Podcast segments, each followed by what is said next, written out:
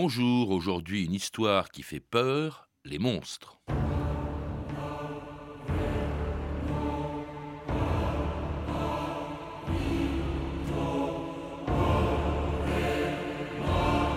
Le sommeil de la raison engendre les monstres. Goya. «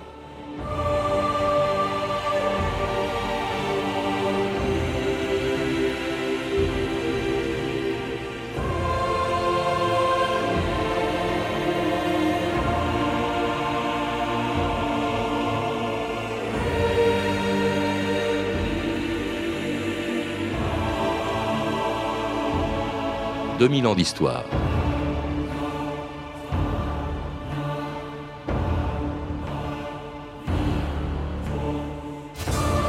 Depuis les méduses, les gorgones ou les cyclopes de l'Antiquité jusqu'aux mutants des films d'horreur d'aujourd'hui, les monstres n'ont jamais cessé de nous épouvanter. Toujours laids, difformes, repoussants et cruels, tantôt hommes, tantôt bêtes, tantôt dieux, ils viennent d'un autre monde pour mieux expliquer celui dans lequel nous vivons. Sans le mal qu'ils incarnent, il n'y aurait pas le bien, sans le diable, pas de Dieu, sans leur laideur, plus de beauté, et sans les monstres de leur mythologie, les Grecs n'auraient pas inventé les héros. Mais d'où qu'ils viennent, les monstres inspirent toujours la même chose, la peur qu'éprouvent les hommes devant ce qu'ils ne comprennent pas. Je ne suis rien. Dépourvu de vie. Dépourvu d'âme. Je ne comprends pas. Détesté et redouté. Je suis mort aux yeux du monde. Écoutez-moi. Je suis ce monstre que les hommes de chair veulent tuer. Je suis Dracula.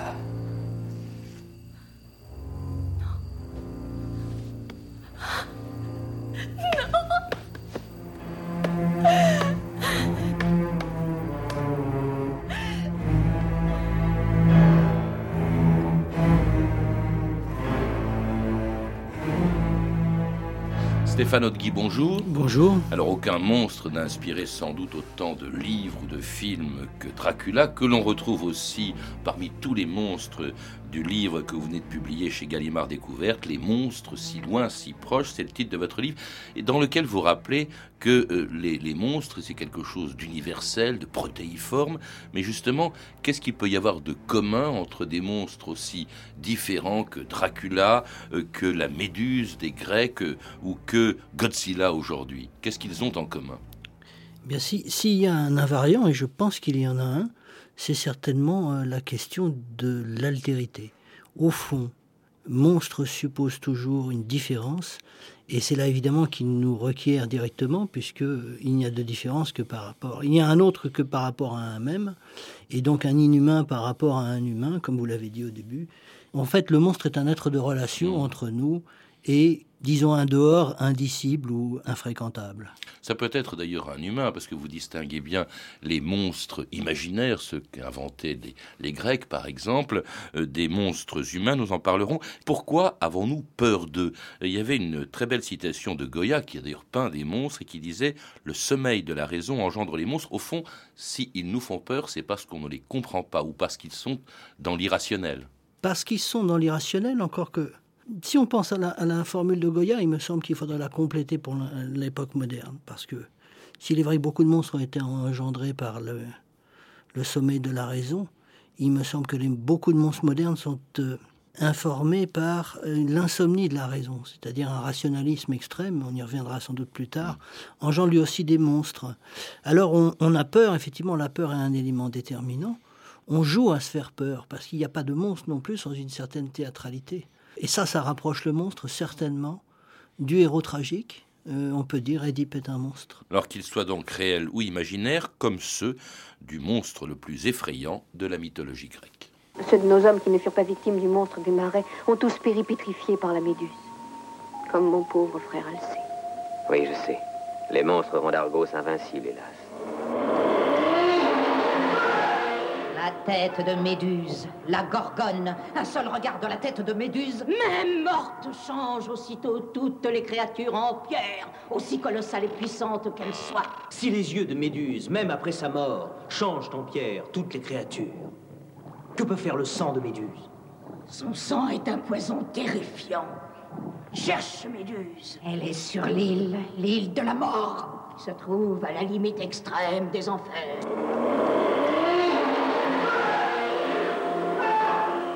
Alors la Méduse, c'était le plus célèbre des monstres de la mythologie grecque, le seul d'ailleurs qui tuait, hein, les autres ne tuaient pas. Cela dit, ça prouve que les monstres, en fait, euh, eh bien, ils ont toujours existé. Vous montrez dans votre livre des monstres qui ont été dessinés par des hommes préhistoriques. Oui, je crois que c'est peu dire dire que le monstre est archaïque, c'est peu dire. C'est-à-dire qu'en fait, il est aussi ancien que l'humanité. On ne connaît pas de monstre sans humanité ou d'humanité sans monstre. Mm. Ça, c'est évident. On trouve effectivement à Lascaux, ailleurs, dans le monde entier, en fait, des représentations de monstres avec tous les guillemets qu'il faut mettre, puisque, au fond, nous n'avons pas de témoignage direct de la perception qu'en avaient les êtres qui les ont dessinés, mais pour autant, effectivement, qui dit homme dit monstre. Il joue, dites-vous, un rôle dans l'explication du monde, et cela depuis les temps les plus reculés, euh, Stéphane Audguy. Oui, parce que là, dans l'extrait que vous avez diffusé, ça, me paraît évident, c'est que euh, soit le monstre est à la limite du monde, et donc il sert de borne et il définit le monde humain, inhumain, soit il va être à l'origine du monde, euh, à, sa création, soit à la fin d'ailleurs, soit aux deux. Euh, un serpent euh, de la mythologie viking, par exemple, va se retrouver au début du monde et à la fin. Donc il est toujours structurant dans le, le devenir du monde. Ça aussi, c'est un invariant. Alors ils sont imaginaires, pour en tout cas les monstres de l'Antiquité, moitié homme, moitié bête, c'est le cas par exemple des dieux égyptiens, et pourtant vous dites Stéphane Guy que l'Égypte et l'Inde sont peut-être les seules civilisations euh, où il n'y a pas de monstres. Il n'y a pas de monstres dans le sens où effectivement, et là on retombe sur le, thème même du livre de mon point de vue, c'est-à-dire qu'à partir du moment où les Égyptiens, les Indiens définissent l'humanité d'une façon différente de la nôtre et euh, différente dans le rapport à l'animalité, on ne peut pas dire qu'un être à tête de loup pour les Égyptiens ait été un monstre dans la mesure où ils perçoivent pas le continuum du vivant de la même façon que nous. Je crois que la civilisation occidentale a, engendré énormément de monstres précisément parce qu'elle pense l'humain comme quelque chose de maître et possesseur de la nature, à la fois au centre de la nature, mais qui la domine et qui en est différent. Une espèce d'obsession rationaliste de définir l'homme, produit des monstres à la périphérie qui nous permettent de mieux définir en retour l'homme. On projette un fantasme de définition de l'homme et en retour on obtient des monstres qui nous disent voilà, ça c'est inhumain, ça, c'est humain. Alors, les monstres grecs étaient plutôt des dieux. Vous citez par exemple aussi le monstre dieu, euh, si je puis dire, des, des Aztèques, qui était Quetzalcoatl, qui était vraiment un animal totalement inventé, totalement imaginaire, puisqu'il avait des plumes, puisqu'il ressemblait également à, un lézard ou à un dragon.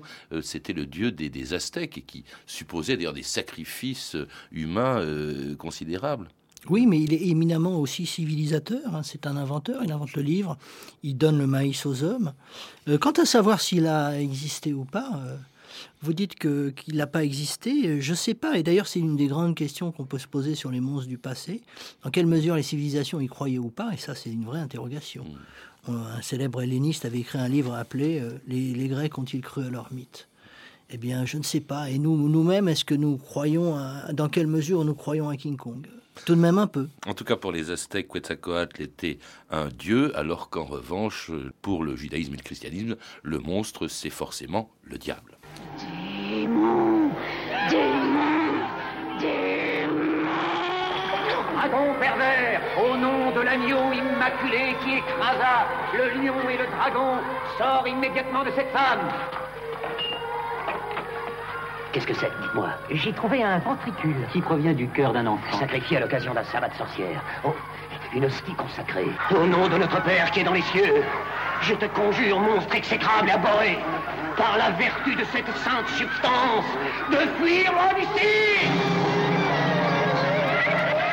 alors avec le christianisme, avec le judaïsme, le monstre, c'est le diable. Vous dites d'ailleurs que ces deux religions ont réduit à deux le nombre des monstres. Vous en citez deux. Behemoth, hein, qui en hébreu veut dire la bête, c'était une espèce d'hippopotame, et le Léviathan également, qui était une espèce de crocodile qui venait des abysses. Oui, mais cette réduction, elle est certainement liée à la réduction du nombre des dieux. C'est-à-dire que le monothéisme engendre, et c'est là qu'on retrouve la fonction miroir du monstre. Si vous n'avez qu'un seul Dieu, effectivement, quelque part en dernière analyse, vous n'aurez qu'un seul monstre. Mmh. Et ce monstre, ça va être le diable. Alors le diable, après, peut être légion, il peut se, se dupliquer, si je puis dire, mais on va rester quand même dans l'idée que tout ça se ramène à une essence qui va être le mal et, le diable. Du coup, euh, on voit bien euh, comment dans ce système-là, la femme va pouvoir être annexée euh, du côté du malin. Et bon, c'est le cas des sorcières, naturellement. Mais toujours, il faudra essayer d'extirper de, la femme ce qui relève du malin pour la sauver, etc. L'exorcisme, tous ces rituels-là jouent dans ce sens-là. Et puis vous dites qu'au fond, il sert à quelque chose, c'est que au jugement dernier, c'est Dieu qui va triompher. Oui, il faut bien, euh, alors ça c'est un des paradoxes de, la théologie, mais effectivement, il faut bien qu'il y ait accident, euh, anomalie, anormalité pour que triomphe en dernière analyse le, bien. C'est pour ça qu'aussi, euh, quelque part, la... certaines hérésies, d'ailleurs, vont donner un rôle considérable au diable et même à Judas, comme vous savez, en disant, mais s'il n'y avait pas eu Judas, il n'y aurait pas eu le mmh. christianisme. Et donc l'accident, euh, le déviant, celui qui... C'est aussi celui qui fait événement, celui qui... Euh, et c'est vrai encore, je dirais, dans les informations, puisque les monstres, les monstres des faits divers nous servent encore à nourrir le Moloch des besoins d'information. Et puis les pratiques qui symbolisent le, mal. Hein, donc on explique ainsi que le mal puisse exister sur une terre euh, qui a été créée par Dieu. Alors le, diable, l'imaginaire, la façon dont on le représente la plupart du temps sous la forme d'un bouc, eh bien c'est un monstre imaginaire, mais il serait aussi à l'origine d'une autre catégorie de monstres qui sont les monstres réels, hein, euh, puisque ça ne peut pas être Dieu qui a créé les hommes difformes, les monstres humains, hein, comme vous les, les mentionnez dans votre livre, alors là, ce sont euh, tous ces personnages qui, qui faisaient peur dans l'Antiquité, au Moyen Âge, les hydrocéphales, les siamois, les albinos, euh, les androgynes aussi, les géants aussi bien que les nains, euh, ou encore ce monstre humain qu'on exhibait naguère comme une bête de foire. Vous ne pouvez pas faire ça. Cette exhibition est dégradante pour ceux qui la regardent, pour cette malheureuse créature. Oh, mais c'est un monstre Regardez, mes amis. L'homme éléphant. Je ne suis pas un éléphant.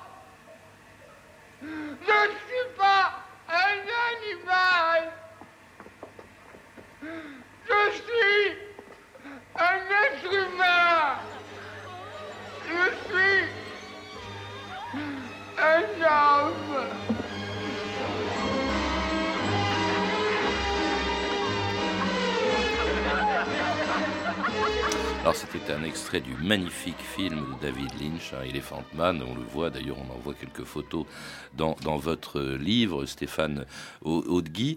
Alors ça, c'est, on n'est plus dans des monstres imaginaires, on est dans des monstres qui ont bel et bien existé. Elephant Man était un, Anglais, enfin il a réellement existé.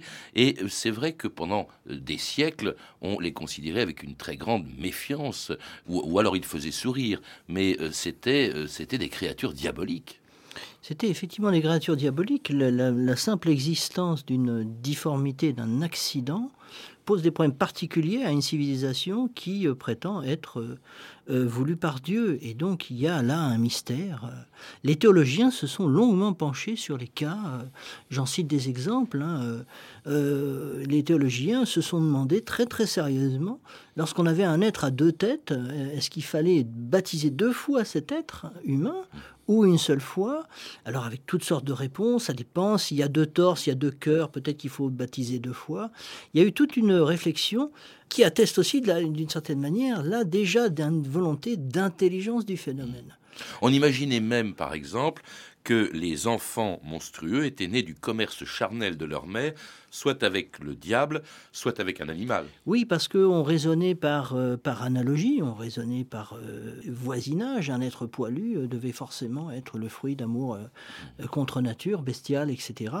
Et quand vous avez dit qu'on en riait, plus souvent qu'on en riait, on très, très sévèrement, on châtiait les coupables, on se moquait très, très violemment et euh, il y a des témoignages assez, assez terribles hein, de, réactions très violentes du peuple et, des bourgeois, les savants c'est autre chose, à l'égard de ces êtres-là, qui effectivement font scandale.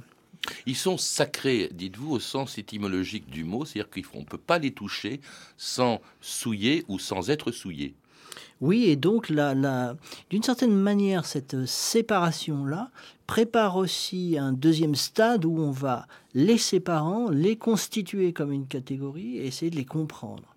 Et là, et les comprendre pas simplement d'un point de vue théologique, pas simplement en tant qu'ils posent un problème philosophique ou théologique, mais aussi comme comment se fait-il que ces êtres-là apparaissent Et là, il faut, euh, pour arriver à Elephant Man, en fait, il faut, il faut 200 ans, 150 ans, 200 ans mmh. de travaux patients, de, de savants, d'efforts pour comprendre à une époque où on a sur l'embryologie des notions très vagues. Il y a une très belle phrase de Montaigne qu'on trouve dans votre livre, Stéphane Guy, qui dit Ce que nous appelons monstres ne le sont pas à Dieu, qui voit en l'immensité de son ouvrage l'infinité des formes qu'il y a comprises.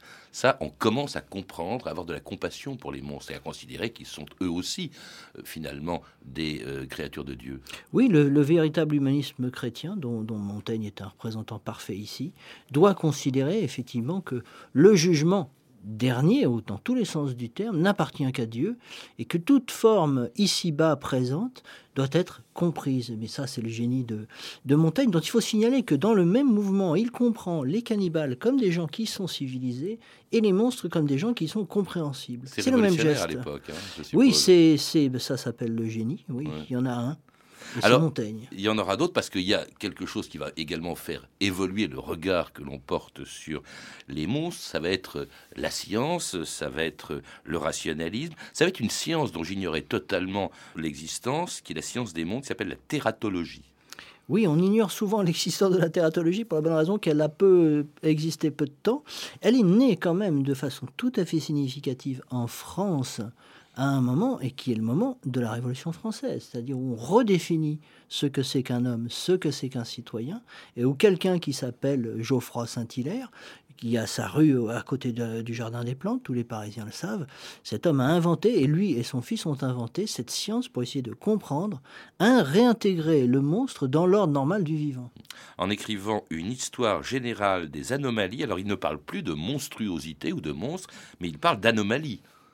Oui, et c'est peut-être le moment de rappeler ce que veut dire monstre. C'est tout simplement, le monstre, c'est ce qu'on montrait, qu'on exhibait et qui était euh, gibier de foire, gibier de curiosité. Là, évidemment, on déplace le vocabulaire, mais ce déplacement de vocabulaire n'est pas simplement du politiquement correct avant la lettre, c'est une autre façon de prendre les choses et de dire effectivement, là, il y a anomalie, et qui dit anomalie ne dit pas monstruosité, ce n'est pas une aberration. Mmh. Et on va même comprendre les lois de développement des monstres, ce qui est presque une contradiction, mais qui est seulement un paradoxe. Alors l'homme difforme ou la femme difforme n'est plus un monstre, euh, de même d'ailleurs que plus tard la psychanalyse, la sociologie vont démystifier euh, les monstres imaginaires de, de l'Antiquité. Cela dit, les monstres ne disparaissent pas pour autant, ils sont remplacés par une nouvelle génération, si on peut dire, de monstres, les criminels en série. Le plus impitoyable meurtrier depuis Barbe Bleue. Oh, bon Dieu du sang Les ventreurs Il a encore tué Les ventreurs Les ventreurs Les ventreurs Au secours Une prostituée a été assassinée ce soir à George Yard. Je ne vois rien là qui sorte de l'ordinaire. C'est la manière dont elle a été tuée. Un jour, les hommes comprendront que j'ai donné naissance au XXe siècle.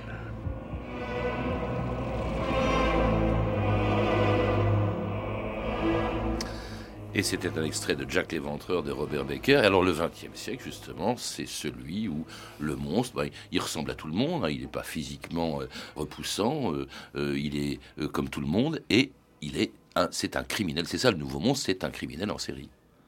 Oui, alors là, nous avons, grâce, à, grâce ou à cause, ça dépend du point de vue où on se place, Freud, euh, grâce à toutes les sciences humaines du 19e siècle, en fait, grâce à l'ethnologie, etc., sociologie, psychanalyse, on a en quelque sorte démystifié, vous l'avez très bien dit, le monstre, mais pour autant, on s'est aperçu évidemment qu'il était une émanation de l'esprit humain. Et du coup, d'une certaine manière, il faut que le monstre s'intériorise. C'est Stevenson et Jekyll et Hyde, par exemple.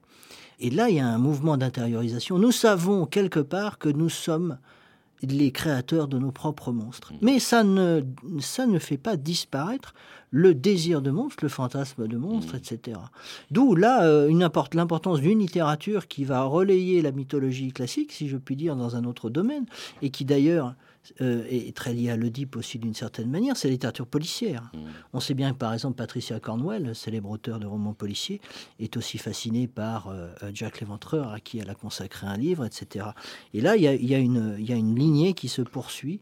Avec et... des, des, mythes, euh, Hannibal Lecter, Dutroux, Fourniret, au fond, ce sont, ce sont, des monstres. Mais il y a une autre catégorie de nouveaux monstres aussi, bien plus terribles. Ceux-là, vous, vous les citez, ils ne sont pas difformes, ils ne sont pas imaginaires du tout, mais ce sont évidemment les criminels de masse. Et alors ils sont d'autant plus terrifiants justement que au fond euh, ils sont presque ordinaires. C'est euh, Anna Arendt qui, écrivait en parlant d'Eichmann. L'ennui avec Eichmann, c'est précisément qu'il y en avait beaucoup qui lui ressemblaient et qui n'étaient ni pervers ni sadiques, qui étaient, qui sont encore terriblement et effroyablement normaux. Oui, je crois que là, on perd la dernière illusion qu'on pouvait avoir à l'égard de la monstruosité, c'est-à-dire effectivement, c'est la thèse d'Arendt, et Eichmann le, dit lui-même dans son procès, au fond, voilà un être tout à fait normal, mais la civilisation de masse rend possible un type de monstruosité qu'on peut appeler diffuse, c'est-à-dire avec des responsabilités diffuses, où des, individus hein, euh, pris euh, séparément peuvent être considérés comme normaux et produire une barbarie sans précédent à l'échelle de l'humanité. On sait très bien l'atomisation de la responsabilité dans les, dans les chaînes de l'extermination des juifs, etc. En fait, pris individuellement, les individus se considèrent pas comme des monstres. Mais le, système, et Eichmann lui-même, il y a un très beau film qui le dit, qui montre le procès d'Eichmann, et le film s'intitule Un spécialiste. Eichmann dit Je ne suis pas. Je n'ai tué personne, dit Eichmann. C'est une chose extraordinaire. Et il a, à, la limite d'ailleurs, je crois, historiquement, c'est presque, et je crois que c'est vrai, il n'a physiquement lui-même tué personne. Et c'est là, là, il y a un type de monstruosité, de, peut-être que c'est Hobbes qui a raison quand il reprend le terme de Léviathan et qu'il l'applique à l'État moderne. La société de Léviathan, et ça c'est un monstre bien plus, euh, bien plus terrible que évidemment les petits amateurs qui se contentent de tuer à la petite semaine des, des, gens à la main, si je puis dire. Alors autre type de, de nouveaux monstres, alors là il est imaginaire, on en revient aux monstres imaginaires qui n'ont pas disparu non plus, mais celui-là est inimaginable dans le passé euh, puisqu'il vient de peurs nouvelles, celles qu'inspire le nucléaire ou encore la destruction de l'environnement. Je prépare un recensement pour le gouvernement. J'établis la liste des espèces nouvelles qui me paraissent résulter directement des fuites et de la contamination. Et tu crois que c'est ça qui a créé cette chose? Ouais. Ce soir, j'ai même prélevé un échantillon de son sang. On sait qu'il mange des tonnes de poissons, que c'est un amphibien, un fouisseur, et aussi, il est enceinte.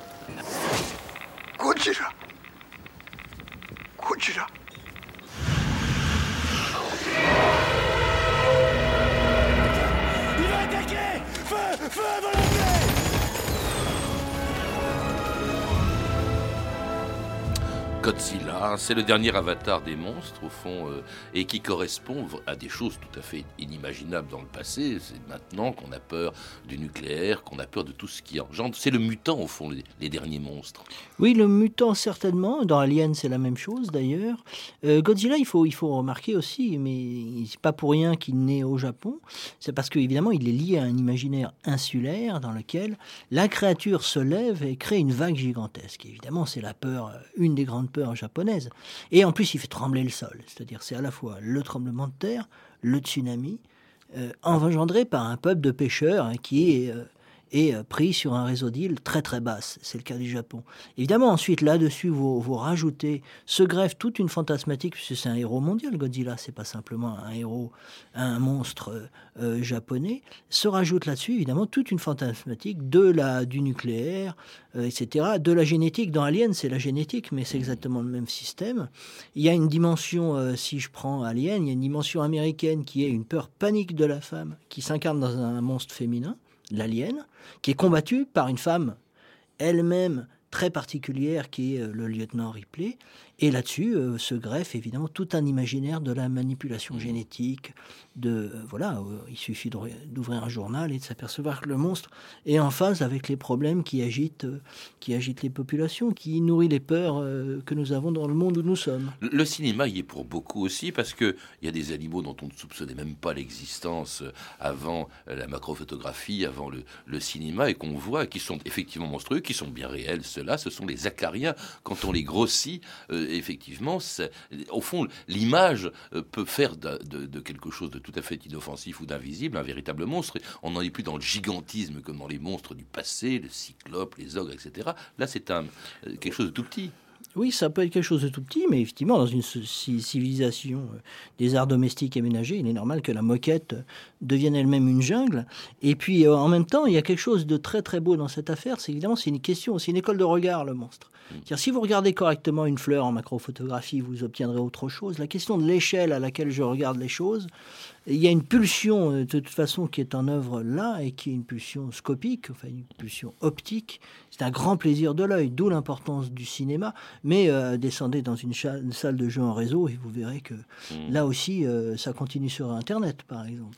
Le monstre, dites-vous, Stéphane Haudegui, c'est l'avenir de l'homme. Alors, est-ce que ce n'est pas aussi parce qu'il correspond presque à un besoin, à quelque chose au fond peut-être de très ancien, qui est le plaisir masochiste de se faire peur. Hein. Il est à la fois repoussant et attirant, le monstre. Mais je crois qu'il y a une nécessité effectivement anthropologique de la peur qui a au moins deux raisons. Une sur l'espèce humaine qui, euh, pendant euh, les trois quarts de son histoire jusqu'à maintenant, elle a eu intérêt d'avoir peur, parce que ne pas avoir peur, c'est risquer de mourir. Deuxièmement, au niveau de l'individu, cette fois-ci, l'enfant, évidemment, c'est l'enfant qu'il faut citer tout de suite. Euh, l'enfant et ses peurs, mais les peurs de l'enfant ne sont pas du tout inutiles. Il est bon d'avoir peur, il est bon de, il est bon de se méfier, il est bon de... C'est comme la douleur, n'est-ce pas? C'est que on en l'aspect négatif, mais par exemple, si je pose ma main sur une plaque chauffante et que je ne sais pas que, que je brûle, c'est embêtant. Ben, la peur, c'est la même chose. Il y a une phrase de Valérie que je cite en épigraphe du livre qui est euh, Le complément nécessaire d'un monstre, c'est un cerveau d'enfant. Valérie, voilà, il voyait là une chose assez méprisable, mais moi pas du tout. Bien entendu, euh, il y a quelque chose de l'enfance, là, il y a un jeu, mais le jeu est une activité, euh, comme vous savez, parfaitement sérieuse. Les monstres si loin, si proches, c'est le titre de votre livre, Stéphane Haudegui. Merci, ce livre est publié chez Gallimard dans la collection Découverte. À lire aussi Les monstres, une histoire générale de la tératologie, des origines à nos jours, d'Olivier Roux, publié récemment aux éditions du CNRS dans la collection Histoire. Vous avez pu entendre des extraits des films suivants. Dracula de Francis Ford Coppola, disponible en DVD chez Gaumont, Percé l'Invincible d'Alberto De Martino, Les Diables de Ken Russell, Elephant Man de David Lynch, édité en DVD par Studio Canal, Jack l'Éventreur de Robert Becker et Monty Berman, et enfin Godzilla de Roland Emmerich, disponible en DVD chez Columbia Tristar. Vous pouvez retrouver toutes ces références par téléphone au 32 30, 34 centimes la minute ou sur le site franceinter.com.